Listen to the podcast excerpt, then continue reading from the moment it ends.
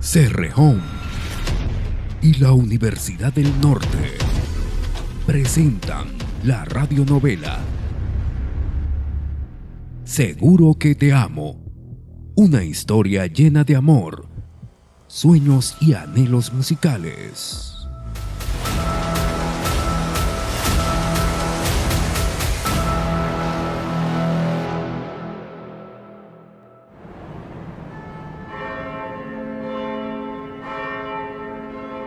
Las campanas resuenan y el novio ya se encuentra en la iglesia. Está nervioso esperándolo a ella. El traje de gala le aprieta un poco. Hace calor en Fonseca y él entonces se arrepiente de no haber organizado la boda en un salón con aire acondicionado. Pero no, ella quería en la iglesia.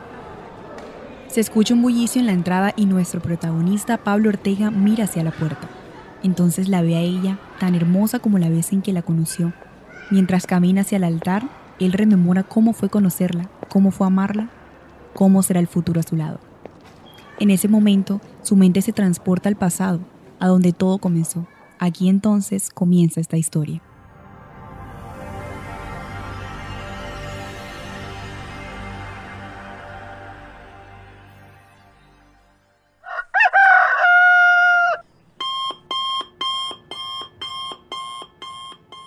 La alarma sonó y Pablo sacó una mano de las cobijas para apagarla. Del otro lado del cuarto le tiraron una almohada. Oye, apaga eso. Pablo se levantó aún con los ojos cerrados y buscó el celular a tientas, pero no lo encontró. Otra almohada viaja por el aire y le pegó justo en toda la cara. Ve, apaga esa vaina, todavía es de noche. Finalmente, Pablo encontró el celular y logró desactivar la alarma. Los almohadazos que le lanzaron sus hermanos sirvieron para despertarlo, así que suspiró y caminó hacia el baño, pero este ya estaba ocupado. Caminó de largo hasta la cocina y se encontró a su hermana menor, Marisa, quien preparaba el café de la mañana. Se acercó y le dio un beso en la frente dándole los buenos días. Escuchó ruidos en el patio y vio que su padre también estaba despierto, preparándose para ir a la parcela pequeña que tenían a las afueras de Fonseca. Pablo se sentó en la mesa del comedor que quedaba en la cocina y se frotó los ojos con las manos, entonces recordó algo y sonrió. Uso, ¿y esa felicidad tan temprano? Estaba soñando locuras. ¿Y qué era? ¿Te ganaste la lotería? No, hombre, Mari, no es locuras. Ojalá, ve. Ajá. ¿Y entonces qué era? Que le daba serenata a una muchacha.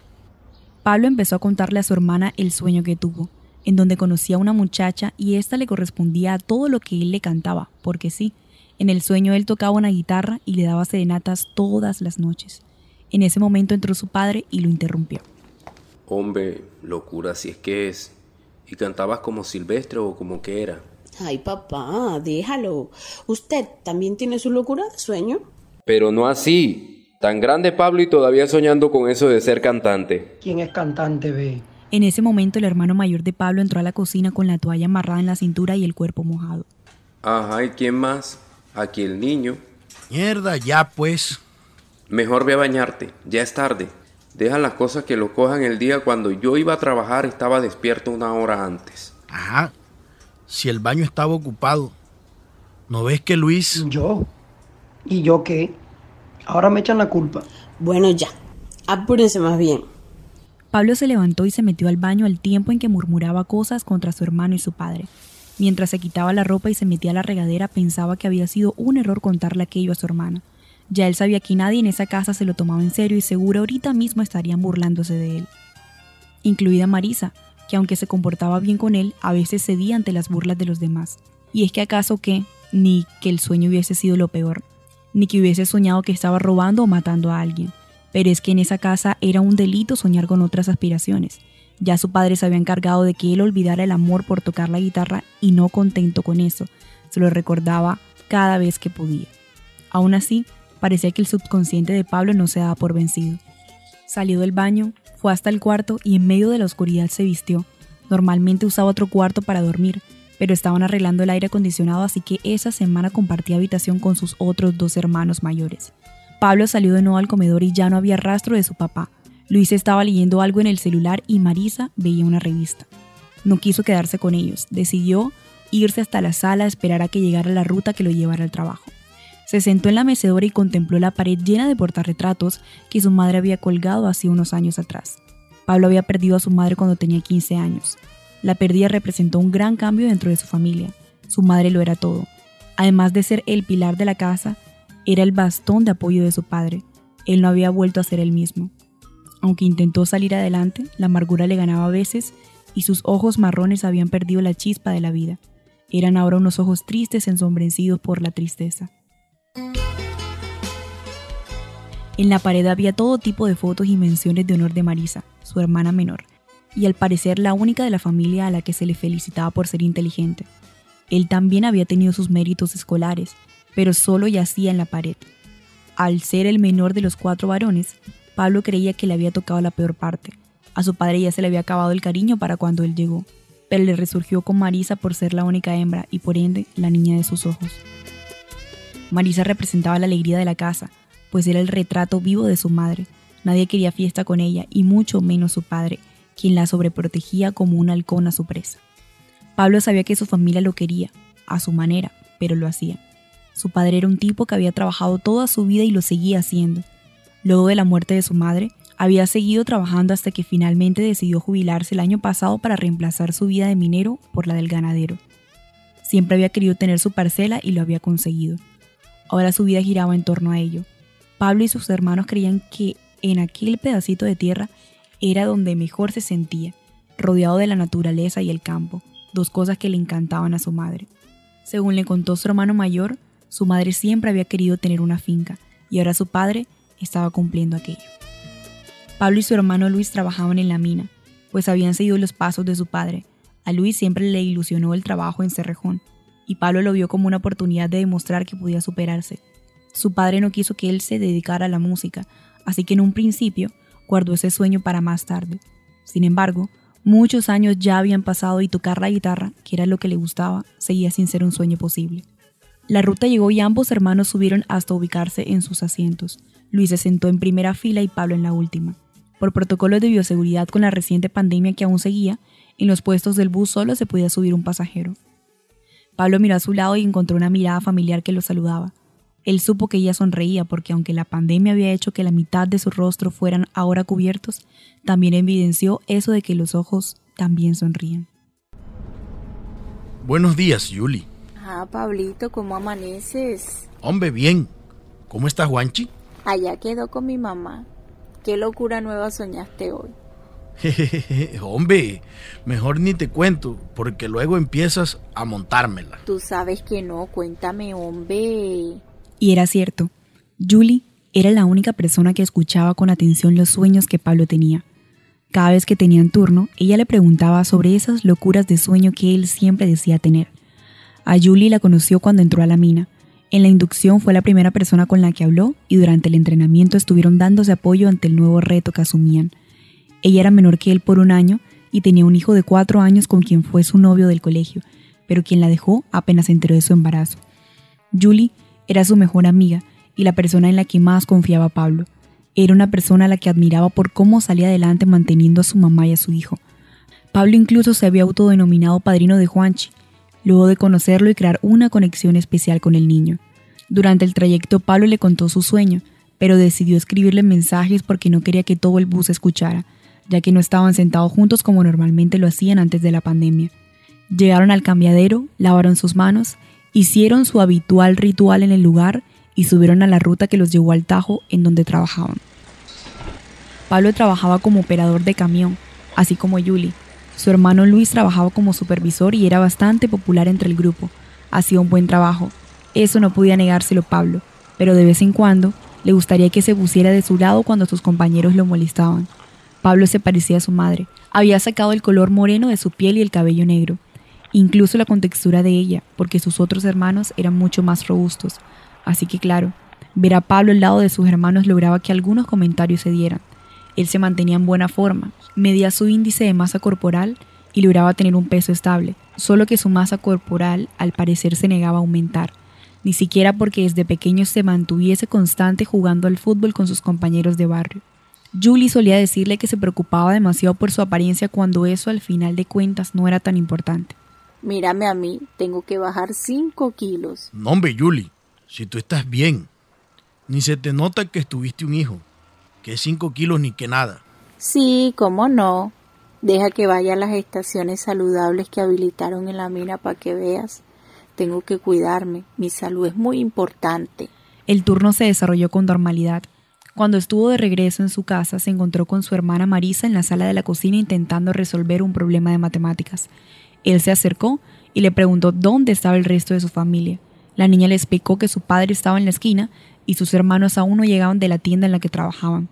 Luis había ido directo a su cuarto a bañarse y a descansar. Pablo se sentó al lado de su hermana y empezó a ayudarla. Le parecía gracioso cómo todos siempre la defendían y le cumplían todos los caprichos, pero en las clases se desentendía. Marisa le preguntó si el día siguiente podría llevarla a la Casa de la Cultura porque tenía una práctica para algo del colegio, y él, antes de irse a descansar, le dijo que sí.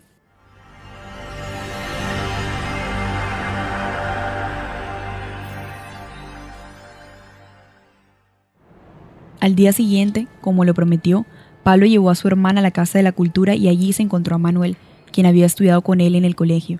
Manuel era músico. Había estudiado música y tocaba casi todos los instrumentos. Pablo se acercó a saludarlo y él le correspondió. Ajá, viejo Pablo, ¿cómo andas? Tiempo sin verte. Todo bien, Manuel. Aquí trayendo a mi hermana a una actividad que tienen. ¿Cómo va el trabajo? Qué bien.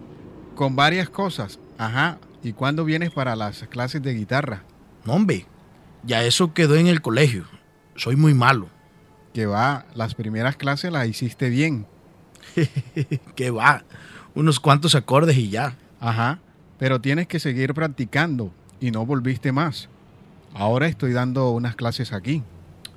No, hombre, ¿qué? No voy a tomar clases con los pelados del colegio. Bueno, entonces ve a la casa o yo te llego allá. A ti te gustaba la guitarra. ¿Para qué la dejaste? Te ganó el trabajo minero. Más o menos. O sea, ahora tengo muchas cosas. Pablo se despidió de Manuel y mientras caminaba a casa, pensó en aquella época del colegio donde tuvo su primer acercamiento con la guitarra. Manuel le había enseñado algunos acordes, pero no pasó de eso. Su padre apenas se enteró que en las tardes se reunía con el grupo de Manuel a practicar, le prohibió que siguiera. Me haces el favor y vas dejando esa vaina de la música. Por ese camino no vas a encontrar nada. Pero viejo, yo apenas estoy aprendiendo. No quiero decir que vaya a ser músico. Así dicen, y luego vienen diciendo que vas a tocar en un grupo y que no sé qué. No, señor. En esta casa no voy a aceptar a ninguno de esos vagos. No había manera de que el padre de Pablo aceptara su camino por la música, y él no sabía cuál era la razón detrás de ello.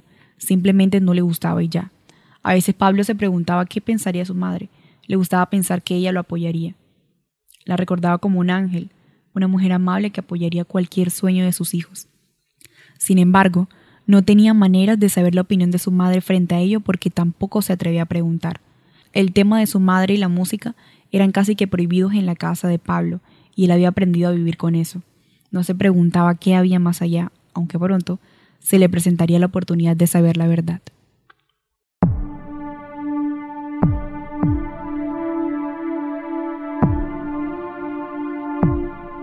Así que eso había sido todo. La música y la guitarra habían terminado para Pablo, pues aunque intentó regresar a ellas de manera clandestina, su papá siempre se terminaba enterando y como consecuencia lo castigaba. Pablo sabía que sus hermanos eran quienes siempre terminaban diciéndole a su padre sobre sus andanzas musicales. Supo que no tenía apoyo por ningún lado, así que se hizo a un lado. Julie, en cambio, a veces lo animaba a que retomara y aprendiera a tocar guitarra, pero él solo le respondía con bromas. Justo de eso estaban hablando en el siguiente turno. Estaban en línea cero bromeando sobre la idea de que Pablo se comprara una guitarra y la escondiera en la casa de Julie. Hombre, ¿será que para que le dé un ataque a mi papá? Ajá, él no va a ir a mi casa a sacarla. Lo creo capaz. Hombre, que ni se atreva. Ambos siguieron hablando hasta que Julie fue llamada por su supervisor. Pablo se quedó allí en la línea que estaba casi vacía. Se sentó en una de las mesas y se perdió entre sus pensamientos mientras escuchaba la música que salía de un radio que tenía uno de sus compañeros.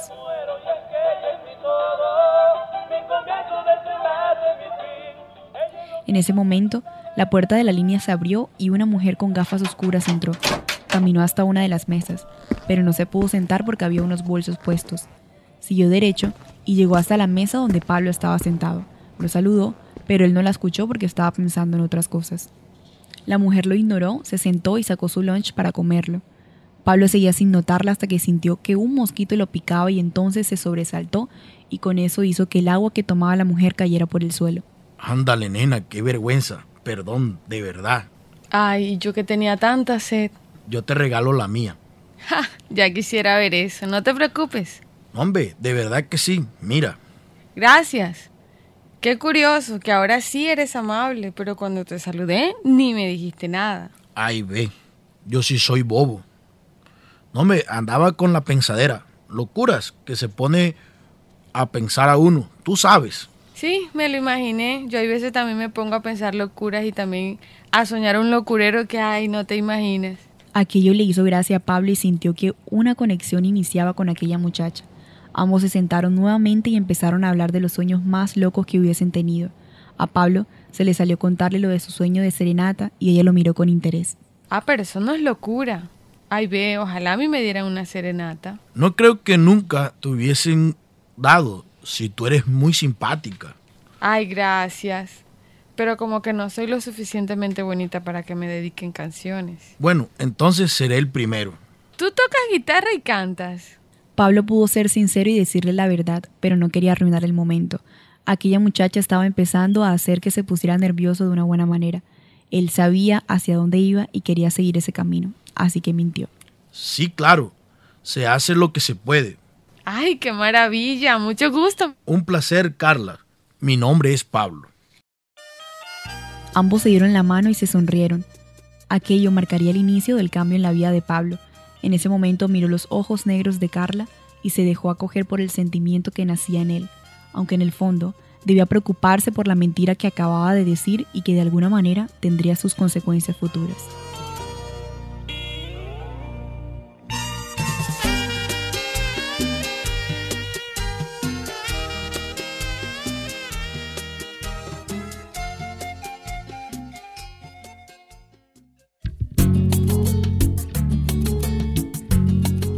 No te pierdas el próximo capítulo de tu radionovela Seguro que te amo en Radio Cerrejón, el canal de la seguridad, el canal de la vida.